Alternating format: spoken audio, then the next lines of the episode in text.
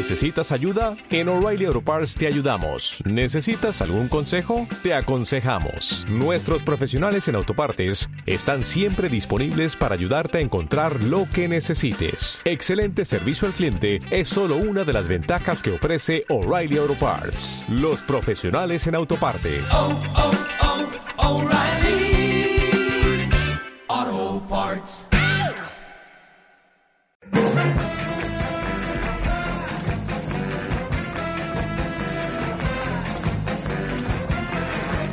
Una de las noticias económicas de esta semana. Ah, perdón, perdón, sí, No, sí. no, No, no, no, un poquito. ¿eh? Lúcete, lúcete. Venga, venga. Esto es vicio. Una de las noticias, decía, de la semana es la delicada situación económica por la que está pasando Argentina. Y claro, Jorge Abad no ha podido resistirse. Buenos días, Jorge. Te he oído así en la distancia. Hola, hola. Sí, Ah, sí, ahora, ahora, ahora. sí. Estaba en Argentina. Sí, claro. Digo que no te has podido resistir a coger esta noticia como percha para tu sección porque, hombre, crisis económicas en Argentina, todos conocemos ya, Ya. unas cuantas, ¿no? Sí, sí, sí. Y se repiten, y se Es un repiten. spoiler de la historia sí repiten. mismo, Exacto, sí, sí, sí. sí. Lo saben, allí en Argentina llevan 40 años empalmando casi una crisis con otra, pero sin duda la peor de su historia, eh, o de su historia reciente, fue aquella del Corralito, Cierto, la de 2001, ya hace pues 17 años. Esa crisis que tuvo al país en una situación dramática. Ahora están resucitando de nuevo los fantasmas de aquella crisis de principios de siglo. De nuevo planea la sombra del FMI por los argentinos que están viendo cómo el desempleo, la inflación y, y la devaluación del peso está haciendo verdaderos estragos. Sobre todo esto último, lo de, lo de la devaluación, porque fijaos que lo que va de año el peso argentino ha perdido casi un 20% de su valor frente al dólar, que es la divisa que tiene allí de referencia, está desplomándose. Y eso ha llevado a que suban muchísimo los precios, a que suba la inflación y que el presidente argentino haya tenido que pedir de nuevo auxilio al Fondo Monetario Internacional. Sí, porque se habla de un crédito de 30.000 millones de Nah, dólares. calderilla. Calderilla, ¿no? Sí, sí, sí. no, no. Es la cantidad de la que están hablando, sí. Veremos si con eso y con otra serie de medidas eh, el gobierno argentino consigue frenar la, la sangría que está suponiendo la devaluación de la moneda, porque, a ver, esta es una devaluación involuntaria. Es decir, no la han buscado ellos. El peso está perdiendo valor porque porque es así el mercado, no porque el gobierno argentino quiera. Más bien todo lo contrario. Lo digo porque en otras situaciones, en otros contextos, la devaluación de tu propia divisa ha sido un instrumento muy utilizado para reactivar la economía y para ganar competitividad. Tú bajas el valor de tu moneda frente a la divisa de referencia que sea, que es el dólar o el euro, y con eso consigues que los que te compren a ti las exportaciones sean más baratas, mientras que las importaciones se encarecen. Se supone que con esto, dice la teoría, se equilibra la, la balanza comercial y la economía coge oxígeno. También tiene sus inconvenientes, porque claro, devaluando la moneda empobreces a tu país, el dinero que tiene la gente vale menos. Y además generas inflación. Pero como digo, la devaluación de la moneda es un recurso que tienen los gobiernos que incluso aquí en España hemos utilizado. Cuando podíamos, cuando Ahora ya teníamos no podemos, claro, ahora no, no podemos darlo. La peseta, cuando Sí, teníamos claro. la peseta. Yo recuerdo grandes debates entre economistas cuando hicieron alguna devaluación. Eh, no me acuerdo cuántas fueron, pero sí y varias, ¿no? Sí, desde los años 50 hubo casi una decena. A este tipo de devaluaciones le llaman los expertos, los economistas, devaluaciones competitivas. Nosotros como país ya no podríamos hacerlo porque estamos en el euro y la política monetaria se decide un poquito lejos de aquí. Pero a nivel global se sigue haciendo y de hecho ha generado lo que llaman una guerra de divisas. Y de esto quería hablar yo, de la devaluación de la moneda, porque no es algo que hayamos inventado nosotros ahora. No, no, no, esto es algo que ya hacían los romanos. Como si estuviéramos en Semana Santa, vamos a contar hoy una de romanos.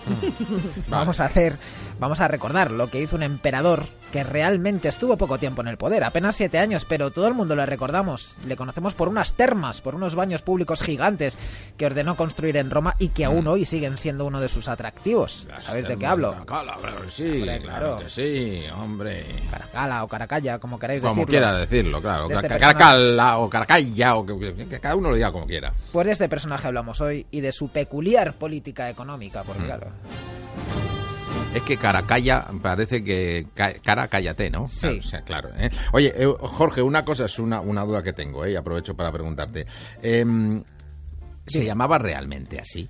¿Eh? Porque como nombre de emperador, Caracalla, Caracabra, no, no parece... ¿no? Caracalla.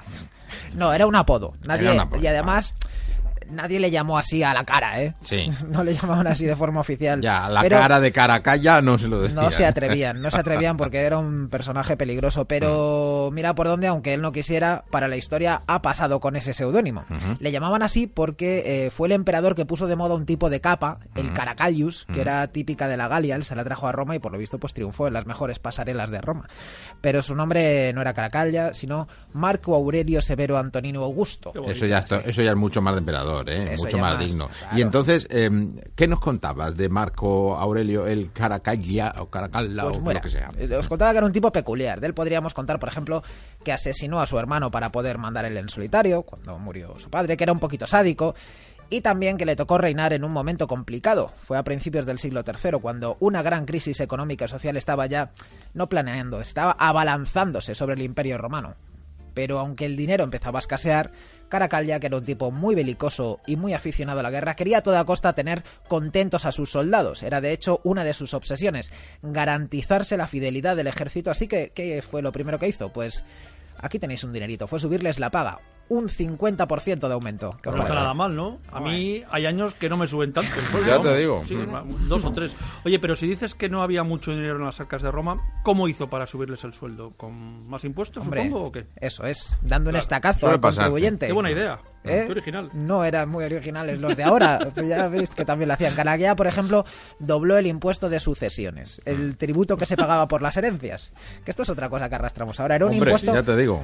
Pues este impuesto solo lo pagaban los ciudadanos de Roma, los que tenían esa categoría. Y para pillar más pasta, lo que decidió Caracalla es hacer más ciudadanos romanos. No es que se pusiera él a fabricarlos, es que decidió que a partir de ese momento todos los hombres libres de que viviesen dentro del imperio eran ya ciudadanos de Roma y por tanto contribuyentes. Ya. Pero bueno, esos trucos no bastaron. El dinero seguía siendo insuficiente porque la guerra y el ejército se comían muchos recursos y aquí es donde el emperador tuvo la brillante idea de devaluar la moneda. A ver, pero ¿cuál era el sistema de la época para devaluar? ¿Cómo lo hacían? Porque ahí no podían imprimir más billetes, No. ni modificar los tipos de interés, ni No, esas no, cosas, esos ¿no? instrumentos no los tenían. Claro. No usaban papel moneda, claro, los romanos. Así que la devaluación tenía que ser literal.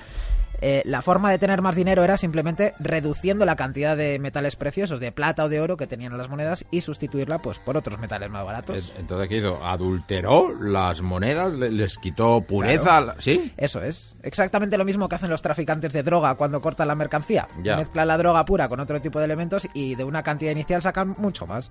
Pues esto es lo que hizo Caracalla con las monedas. Que, a ver, tampoco es que lo inventara él. Mm. Esto se llevaba haciendo mucho tiempo, pero sí es verdad que él lo hizo a lo bestia. Mm. Mira, en 200 años, el denario de plata había sufrido un 20% de devaluación. Digamos que en tiempos del emperador Augusto, a principios de la era cristiana, el denario contenía un 95% de plata pura.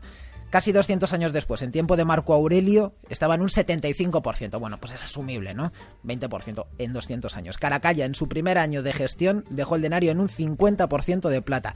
Lo devaluó de una tacada un 25%, que es más de lo que lo habían hecho sus predecesores en dos siglos.